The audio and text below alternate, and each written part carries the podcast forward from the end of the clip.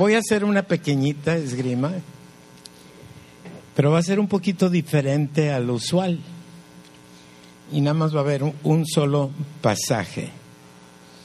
Yo voy a comenzar a leer en ese pasaje y usted debe saber dónde estoy leyendo y se va a poner de pie y va a venir aquí al frente para continuar. Y en el momento que usted me interrumpa, yo dejo de... ¿De acuerdo? ¿Quedó claro? Voy a comenzar a leer. No es muy largo el pasaje, ¿eh? Así es que busquen, búsquenlo rápido. Pero es muy conocido. No me elegisteis vosotros a mí, mas yo os elegí a vosotros y os he puesto para que vayáis y llevéis fruto y vuestro fruto permanezca, para que todo lo que pidieres del Padre en mi nombre, ¿qué pasó? Él os lo dé.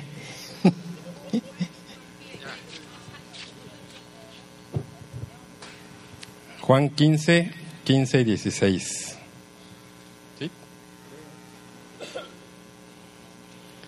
Y después dice, esto os mando que os améis unos a otros. Bueno, denle un aplauso.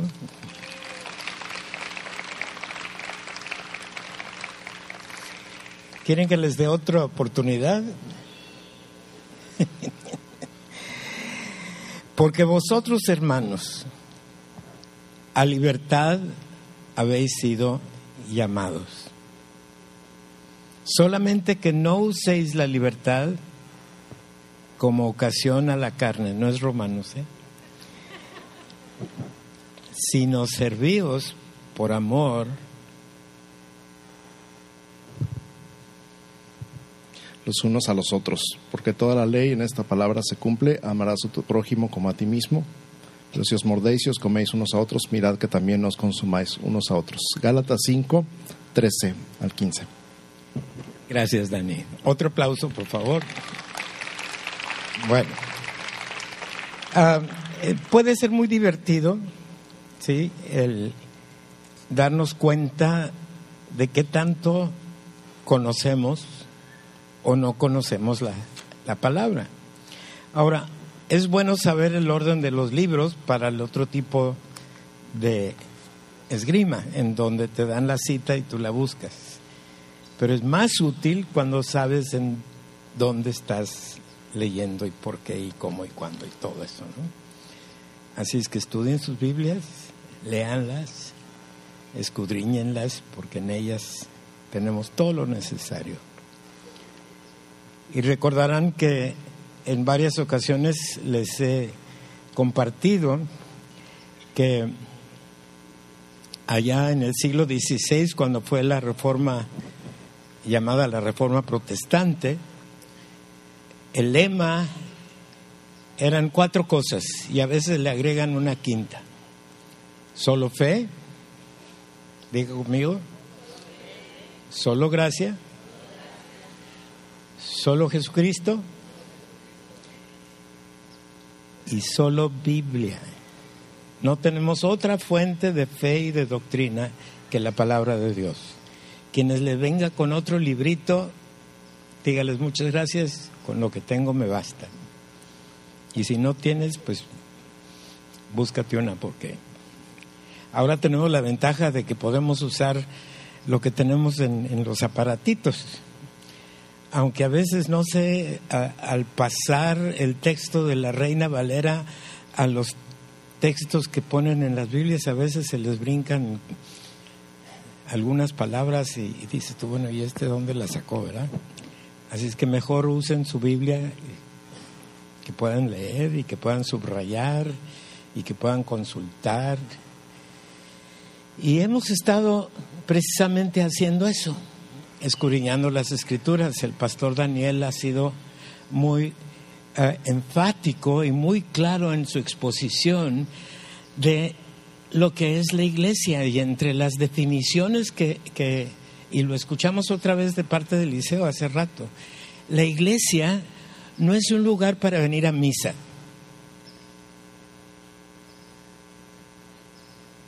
¿Qué quiero decir con eso? No te basta venir una hora a la semana. ¿Sí? La iglesia es la comunidad de los santos. La declaración de visión de la iglesia evangélica San Pablo dice que somos una iglesia, una comunidad cristiana que funciona bíblicamente.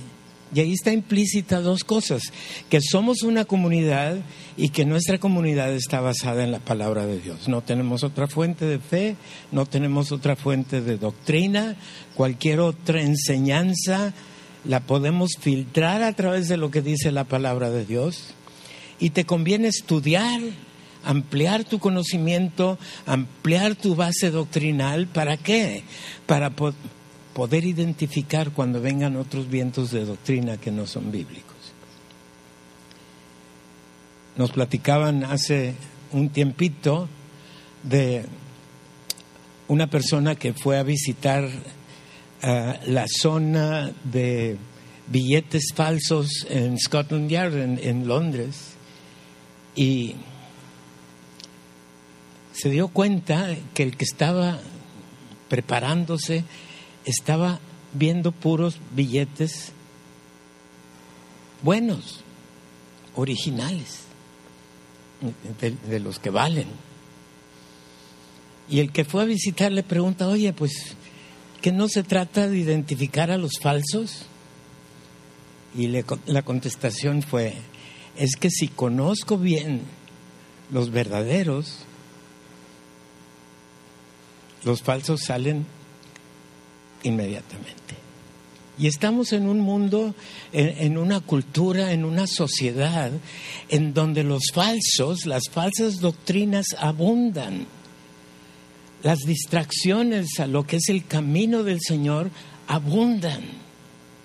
Y uno tiene que estar siempre alerta. Uno, para identificar lo falso.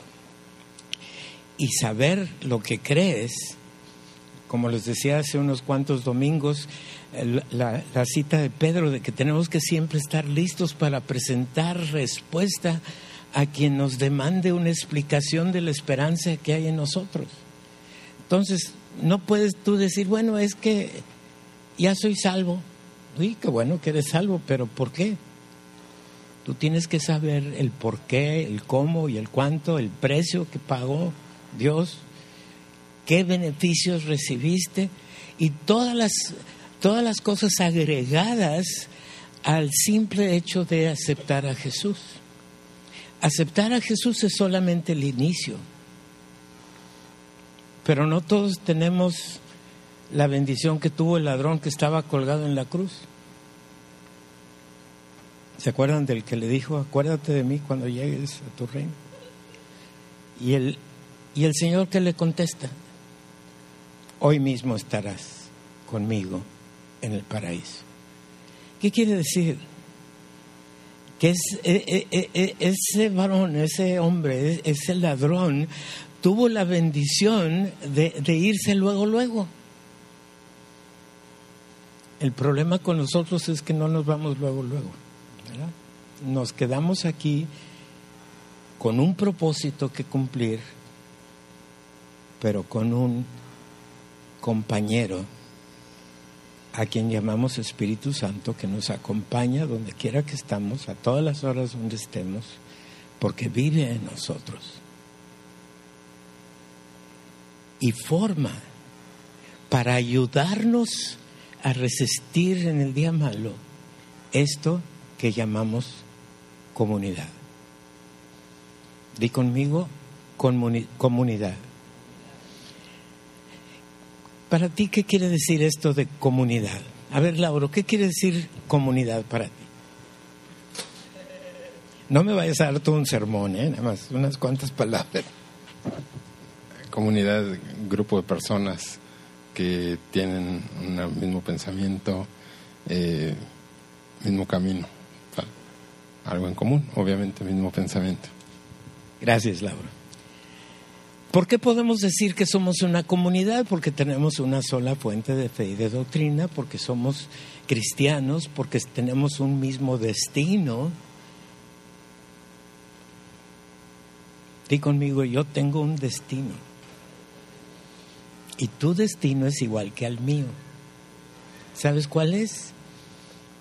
Hace muchos años Rita escribió una canción que, que bueno, perdónenme si la intento cantar, pero dice, qué bueno que estoy de paso, qué bueno que ya me voy, qué bueno que hay en el cielo. Me espero una recepción, ay, ay, qué bueno que estoy de Cristo, qué bueno que ya... Ay, ese es mi destino. Y ese es tu destino también. Pero mientras llegamos allá tenemos buena chamba que hacer. Y la chamba comienza en la comunidad. ¿Sí? Mi tarea comienza, bueno, yo ya que cumplí, aunque sigo con cierto grado de responsabilidad, porque yo ya casé a mis cuatro hijas, ya están bien casadas, tienen sus maridos y tienen quien las cuide. Disque. bueno, porque a veces meto mi cuchara también. Tu primer comunidad es tu familia. Tu primer responsabilidad es tu esposo, tu esposa, tus hijos y para mí hasta mis nietos y bisnietos. La el segundo nivel de responsabilidad es la comunidad en que vivimos. Y no estoy hablando de la iglesia todavía, estoy hablando de mis vecinos, estoy hablando de aquellos con quienes me relaciono, a lo mejor en el trabajo, en la escuela, donde sea. El tercer nivel es aquí, entre nosotros. Porque ¿cómo vamos a poder salir a cumplir nuestro propósito allá afuera si aquí adentro no estamos preparándonos para poder salir? Ahora, fíjense una, una cosa, la idea de este sistema no la, no la pensamos los líderes de San Pablo. ¿sí? Cuando el Señor Jesús inicia su ministerio, llama primero a un grupo pequeño. ¿Sí? Anduvo con ellos, les ministraba, les impartía, les enseñaba, convivía, comía con ellos. De vez en cuando los dejaba solitos porque tenía que ir a hablar con su papá, pero casi todo el tiempo estaban juntos. Iban de aquí para allá, que a Galilea, que a Samaria, que a Jerusalén, pero andaban juntos. Sabemos que de esos doce uno le salió tamarindo, ¿verdad? Pero al fin, ¿qué, les encomendó a ellos? Miren, eh, les encargo que lean el capítulo 10 de Lucas. Ahí nos da instrucciones muy específicas de cómo hacer, una vez que tengamos conformado el grupo, cómo hacerle con los de afuera. Pero a nosotros nos corresponde un versículo que está en segunda de Timoteo, en el capítulo 2, el versículo 2 en donde Pablo está hablando con su, uno de sus discípulos y le dice así, y lo que has oído de mí entre muchos testigos, o sea, no nada más te lo dije a ti en secreto, me has escuchado hablar de esto en muchas formas y en muchos lugares. Dice, esto, esto que oíste de mí, encarga a hombres fieles que sean idóneos para enseñar también a otros. Porque tampoco se, se, trata de estar recibiendo y recibiendo y recibiendo y recibiendo y engordando espiritualmente y no hay fruto, lo que leíamos hace rato, para que llevéis mucho fruto y vuestro fruto permanezca. Y, a veces decimos, es que ahí dice que todo lo que pidamos a Dios nos lo va a conceder. Ah, ah, ah, ah, pero lee completo el versículo. Dice que si tu fruto permanece, entonces puedes pedir y entonces Dios te va a conceder. O sea, tenemos que leer la Biblia como un entero, no sacando pedacitos que pensemos esto me conviene y aquello mejor no me comprometo. Miren, en el momento que tú abres la Biblia estás comprometido con todo lo que dice. Así que más vale que lo conozcas y así sabes a qué atenerte. Siempre va a ser de bendición. Siempre va a ser de bendición, porque los pensamientos de Dios para nosotros son pensamientos de paz y no de mal, para que podamos alcanzar lo que deseamos. Pero necesitamos conocer cuáles son esos pensamientos y qué es lo que podemos esperar y qué es lo que podemos pedir y a qué estamos llamados a hacer mientras estamos aquí.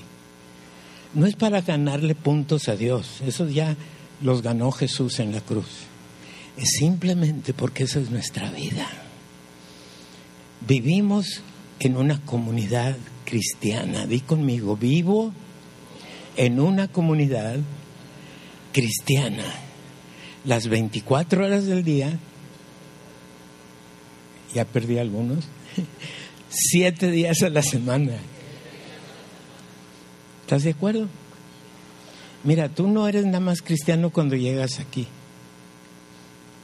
Cuando llegas aquí, si ya entregaste tu vida a Cristo, ya eres cristiano. Y cuando te vas de aquí, sigues siendo cristiano y sigue estando el Espíritu Santo dentro de ti. No va y, Algunos dicen, es que tengo que ir a la iglesia para que me llene. No te puede llenar más de lo que ya es. El Espíritu Santo no entra en pedacitos. Es una persona. Y la recibiste, la persona del Espíritu Santo, el momento que creíste como Jesús, en Jesús como tu Señor y tu Salvador. ¿De acuerdo? No está muy complicado, ¿verdad? Creo y recibo, creo y recibo, creo y recibo, creo y recibo. ¿Qué me va a dar? Pues es, esto ¿qué te importa? Eso le importa a Dios y Él te lo va a dar porque es tarea de Él, no tuya. No estás haciendo para que te dé, porque estás, te da. Porque eres su hijo, te da. Porque eres justificado, te da.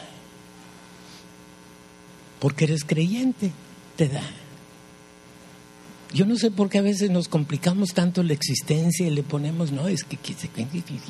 Y, miren, aquí no se trata ni de mandas, ni de penitencias, ni peregrinaciones, y menos de indulgencias. Él ya pagó el precio.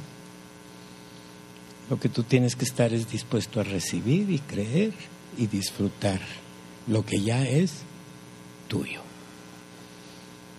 es que yo le pido mucho a Dios y... Bueno, te doy un consejo. En vez de pedirle algo que ya tienes, dale gracias por lo que ya tienes. en algunas comunidades, por mi culpa, por mi culpa, por mi Esa ya la pagó Jesús en la cruz, ¿qué problema tienes? Gracias por el pago. Gracias porque el pago fue suficiente. Gracias porque en el pago que se hice yo he sido justificado, aceptado, amado, adoptado hijo. Y soy ahora parte de una comunidad de creyentes. Y saben una cosa, la Biblia nos llama la comunidad de los santos. Y, no estamos ninguno como para que nos prendan veladoras, ¿verdad? Pero ¿cómo nos ve Dios? A través de Jesucristo, santificados.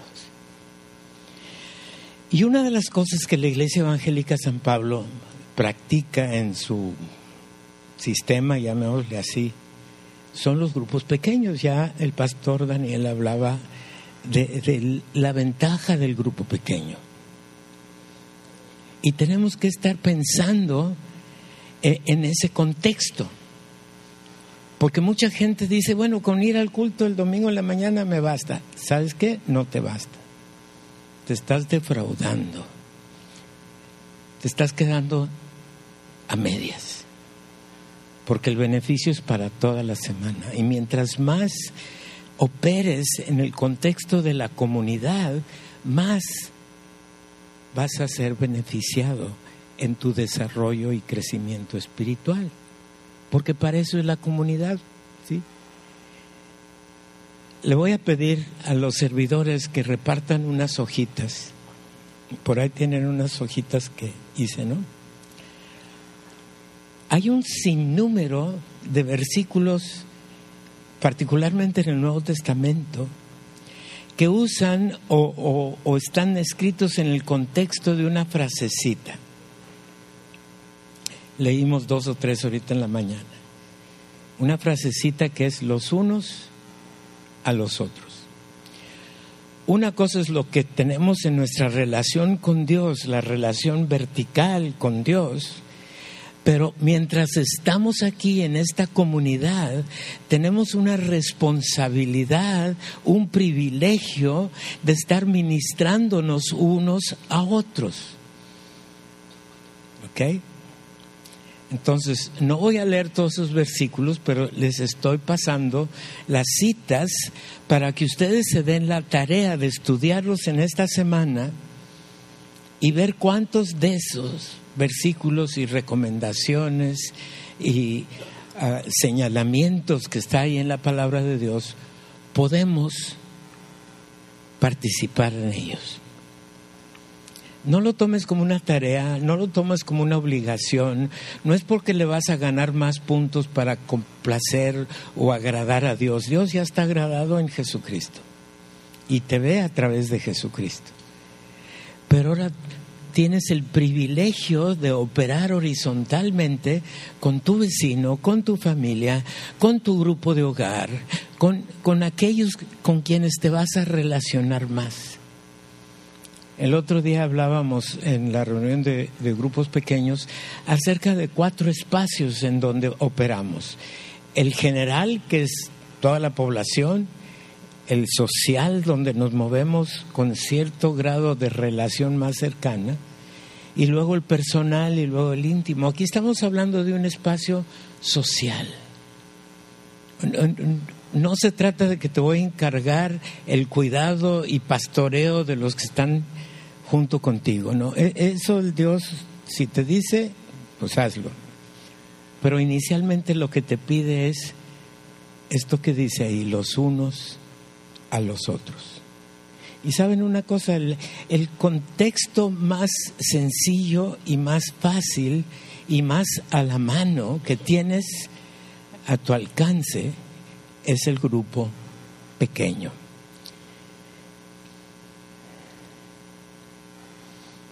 Aquí en San Pablo decimos ser una comunidad que funciona bíblicamente. Bien, funcionar bíblicamente es estar atentos a todos estos versículos que hablan de unos a otros.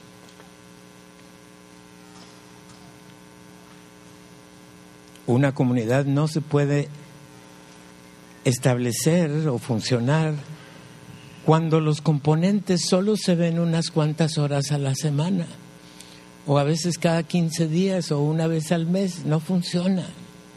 No quiere decir que está mal y que te vas a ir al infierno, nada, nada, nada, nada de eso. Simplemente te estás robando de un beneficio, tú mismo.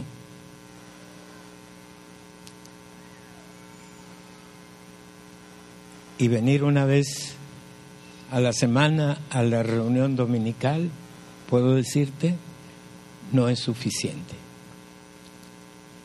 E, en particular, Rita y yo tenemos un grupo de parejas que nos reunimos los jueves en la noche. Y luego el martes yo tengo la oportunidad de verme con un grupo de varones también en la noche. Aparte, tengo el privilegio de algunas clases en el instituto o en la escuela dominical. etcétera. Esa es comunidad. Esta es nuestra vida. No estamos ajenos a la iglesia, somos la iglesia. Donde tú estés es iglesia.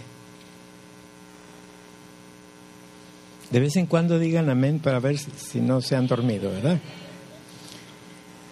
Ya aventajamos mucho cuando pasamos el rato en comunidad, en, este tiempo que pasamos entre escuela dominical y, y la reunión principal de mediodía. Esa media hora, 40 minutos en donde estamos, quizá ya no estamos en el contexto de una clase, no estamos en el contexto de un sermón, pero estamos en el contexto de comunidad.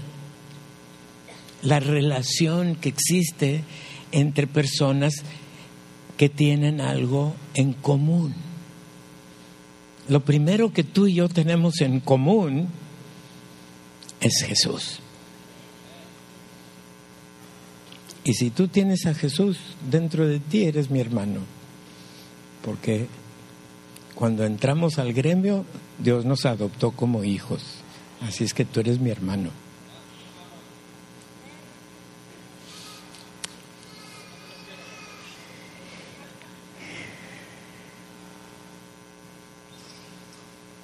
Mucho nos distraemos con los de afuera. Y, y, y, si bien tenemos una tarea de alcanzar a los de afuera, no es para que los de afuera nos alcancen a nosotros. ¿Okay? Porque luego a veces sucede. Por ahí vi, eh, miren, el, el, ¿cómo se llama? El Facebook. Yo todavía no le entro a eso, pero de repente me doy cuenta, porque Rita sí entra a esa cosa, y me di cuenta de un grupo de muchachos que estaban tomándoles un retrato y lo publicaron ahí. Y yo digo, ¿cómo se atreven? Miren, las botellas de cerveza son muy difíciles de disfrazar. Entonces, si van a ser chismosos, cuídense donde lo publican, ¿verdad? Eh, pero no, el, el caso es esto. El lugar más seguro del mundo, di conmigo, el lugar más seguro del mundo, y está convencido de esto, el lugar más seguro del mundo es la iglesia. Allá afuera es un riesgo, hay peligro, hay distracción, hay tentaciones. Hay cosas que nos atraen, hay cosas que nos confunden, hay cosas que nos engañan.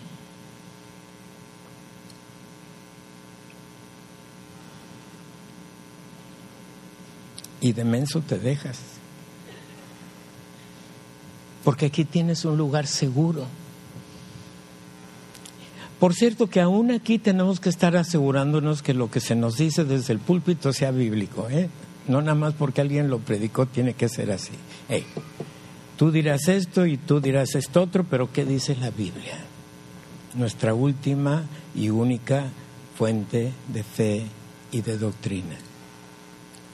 Pero estar en un ambiente donde lo más probable es que estemos platicando en el mismo sentir, en el mismo propósito, en la misma bendición, pues vamos a ser bendecidos.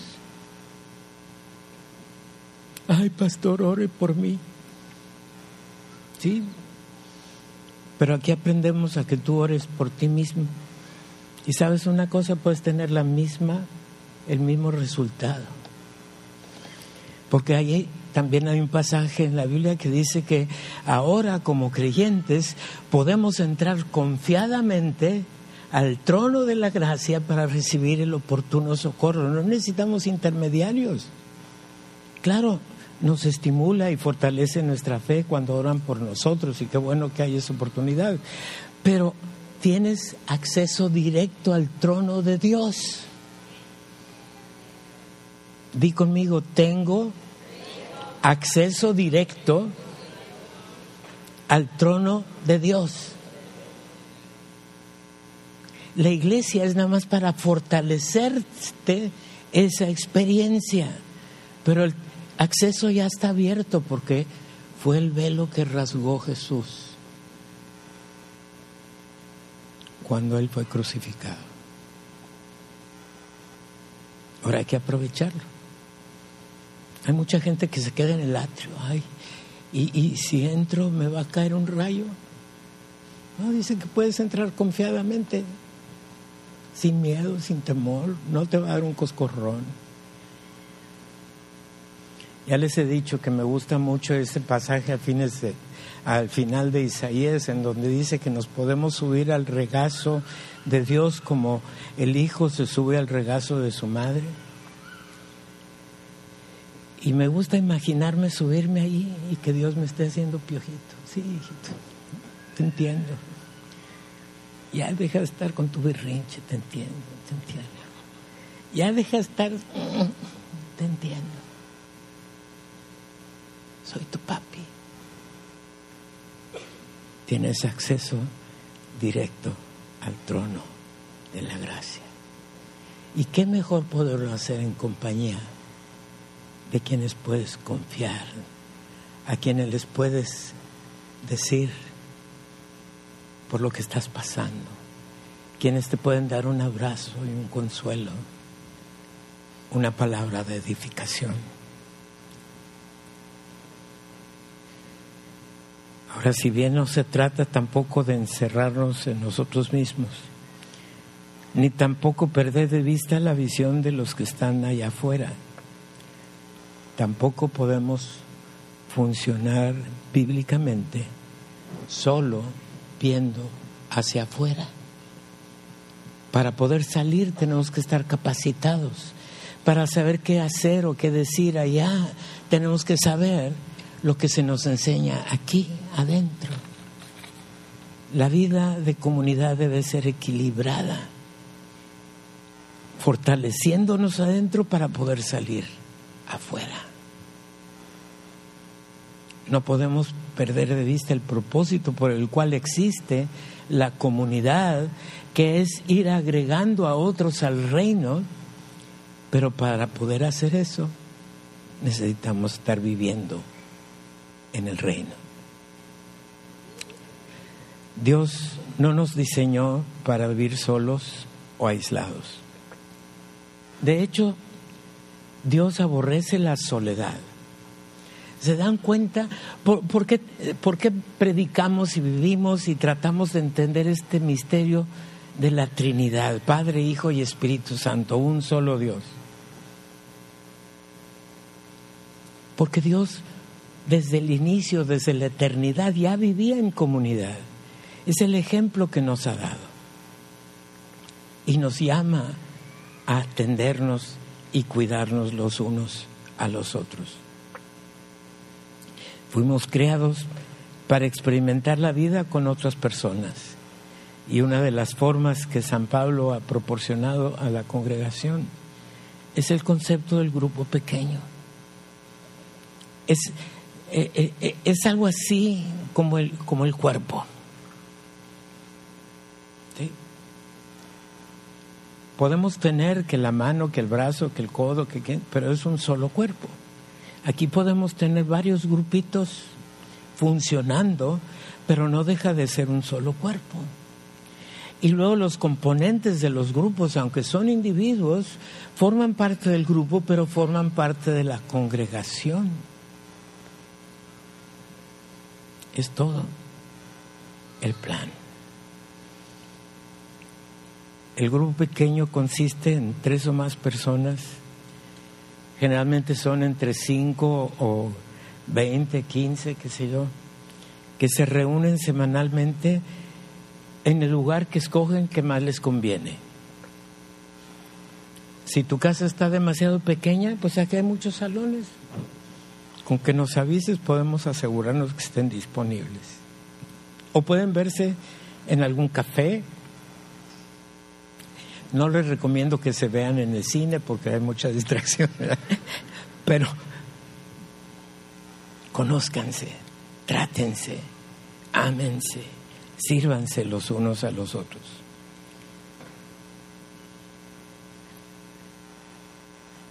es en este contexto que tenemos oportunidad de convivir, de establecer amistades, orar unos por otros, estudiar la Biblia juntos y pasar un rato edificante y divertido.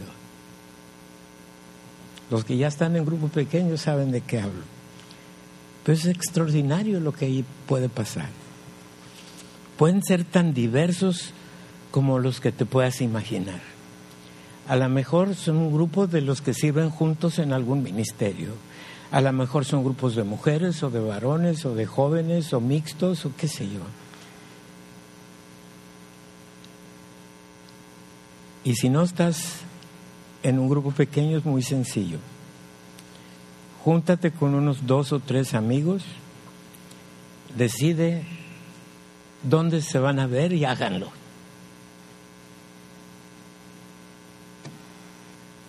No requiere gran preparación y menos inversión. Y no te preocupes por el material que se imparte, hay mucho material con que se lo pidas a Adela y a José, ellos te lo pueden proporcionar. Y muchos de los grupos ahora se encargan de revisar lo que escucharon en el sermón del domingo.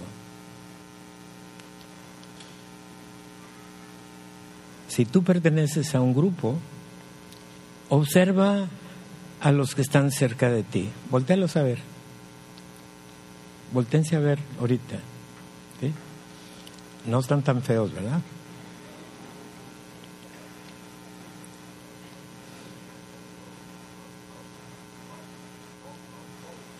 Si los que observes cerca de ti no los has identificado como parte de otro grupo, invítalos a tu grupo.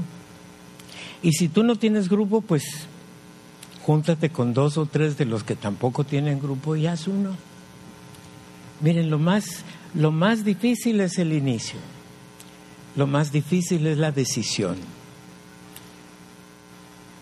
La necesidad está ahí, la oportunidad existe. Hazlo.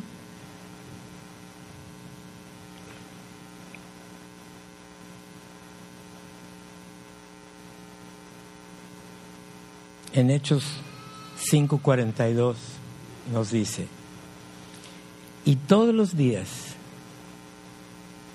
en el templo y por las casas, en el templo y por las casas, no cesaban de enseñar y predicar a Jesucristo. Ese es el propósito esencial de nuestra existencia, predicar y enseñar de Jesucristo. ¿Tú lo conoces? Platícale de tu experiencia a otro. Voy a hacer algo un poquito mm, diferente.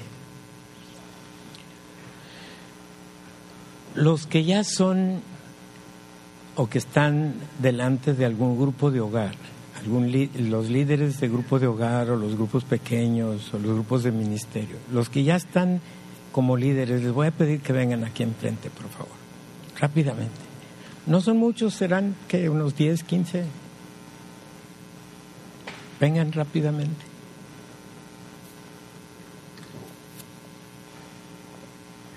¿Ok? No todos los miembros de los grupos de estos hermanos están aquí porque algunos estarán en otros lados. Pero a los que están aquí les voy a pedir que vengan y se acerquen a su líder. Los que son de mi grupo se me pueden venir a acercar a mí.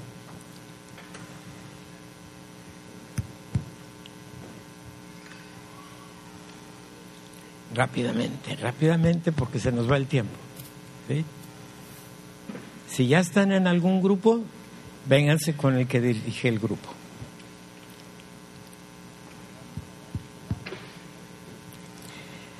¿Se dan cuenta?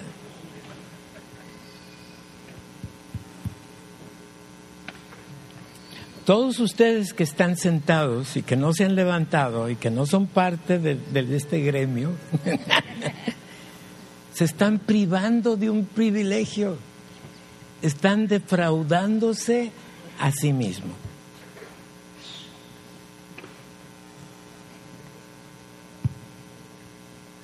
Y les invito a que vengan ahorita mismo y se integren a los que ya tienen que disfrutar.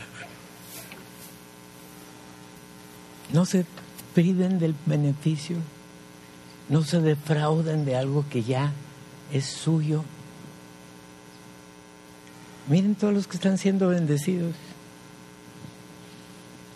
¿Son de bendición o no? Mucho, mucho. Si contáramos los testimonios, aquí estaríamos dos, tres días. Pero créanme, ser parte de un grupo pequeño es una extraordinaria experiencia de bendición. No se queden, búsquenlos, intégrense.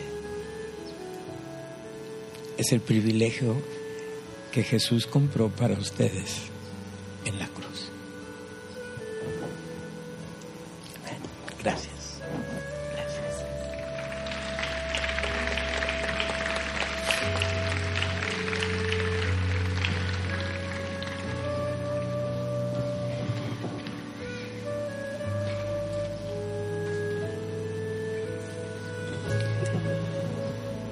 No se queden con las ganas.